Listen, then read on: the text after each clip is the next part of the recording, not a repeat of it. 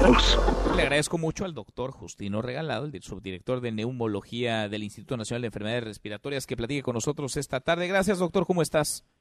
Hola, ¿cómo te va, Manuel? Bien, muchas gracias. Eh, doctor, en el Instituto Nacional de Enfermedades Respiratorias, ¿cuál es la situación de casos eh, confirmados de coronavirus y digamos qué porcentaje de los confirmados están hospitalizados, doctor? Bueno, hasta ahorita el, INER ha eh, captado 13 pacientes que han dado positivo al, al SARS-2 y de estos actualmente solamente tenemos eh, cuatro pacientes hospitalizados y un paciente sospechoso esperando el, resultado final. Y de estos cinco pacientes que tenemos, incluyendo al sospechoso, eh, dos pacientes están en condición crítica, uno más grave que el otro. Eh, bueno, además de lo que ya se ha comentado de la defunción. En realidad, no tenemos la mayor parte de pacientes que hemos detectado positivos dentro del hospital y nos estamos concentrando solamente en las formas graves. Todas las formas moderadas y leves que ya sabíamos que corresponden al 80%, las estamos enviando a aislamiento domiciliario y a continuar su tratamiento en casa, eh, total, con todas las, eh, digamos, restricciones de contacto y también con todas las medidas de alarma para que en caso de agravarse regresen al instituto. La mayoría no están eh, hospitalizados, no están graves tampoco. Son dos casos los que nos refieres, doctor, están en condición crítica. ¿Cuáles son los síntomas con los que están llegando las personas y sobre todo en qué momento se decide? Porque hay eh, un sinnúmero de preguntas en torno a la a prueba, las pruebas para confirmar el COVID-19. ¿Cuáles son los protocolos para aplicar estas pruebas en el Instituto Nacional de Enfermedades Respiratorias?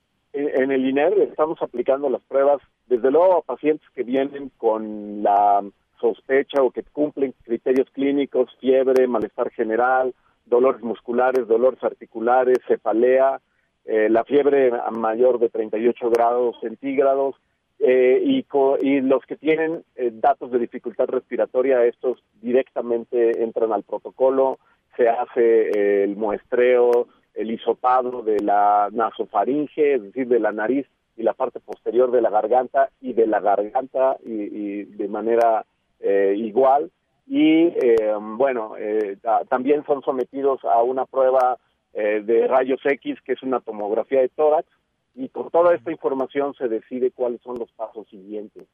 ¿Qué pasa con los pacientes graves? Los pacientes graves, particularmente el caso que, se, que, ha sido, pues vamos, muy llamativo por la defunción, paciente que desarrolla una, una forma fulminante, llega y en unas horas está en franca dificultad respiratoria que requiere asistencia de la ventilación, la colocación de un tubo en la garganta, la conexión a, una, a un aparato para respirar. Y bueno, desafortunadamente la, la enfermedad que va progresando rápidamente. Y esta es la circunstancia en la que el INER es especialista. Nosotros desde hace 11 años atendemos este tipo de pacientes por otras enfermedades virales, particularmente influenza, y bueno, eh, tenemos, digamos, ya ese proceso de detección de los pacientes de los casos más severos para su atención inmediata.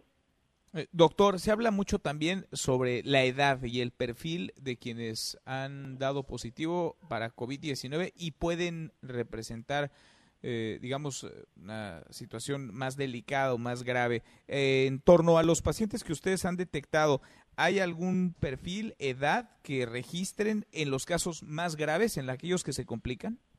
coincide con el hecho de ser portadores de otras enfermedades y particularmente diabetes, que esa pues es una enfermedad súper frecuente en población mexicana y sobrepeso.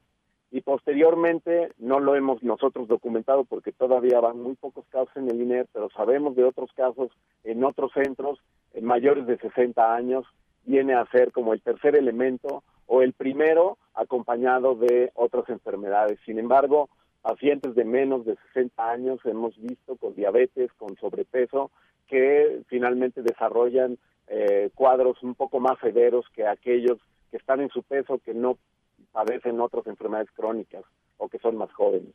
Bien, finalmente nos dice, doctor, eh, 13 casos han dado positivos en la aplicación de pruebas en el Instituto Nacional de Enfermedades Respiratorias. En total, ¿cuántas pruebas se han aplicado hasta ahora? Hemos, hemos eh, aplicado 300 pruebas eh, y bueno, pues estamos preparándonos para aplicar muchas más. Pero vamos, el, nivel de tamizaje ha sido alto eh, y bueno, en algunos casos hemos hecho más de una prueba porque hemos tenido casos que clínicamente corresponde a una neumonía viral, no da positivo en las primeras pruebas y ha dado positivo en las pruebas subsecuentes. Entonces, estamos entrando en ese momento en el que la prueba negativa eh, con síntomas y con alteraciones eh, importantes de la salud, pues no es una garantía de no tener la, enfermedad.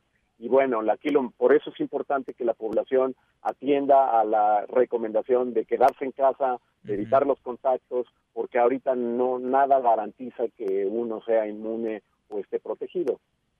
Sin duda. Doctor, gracias, gracias por la claridad y gracias por el tiempo. Muy buenas tardes. Vale, gracias, gracias por el Gracias. Mesa para todos.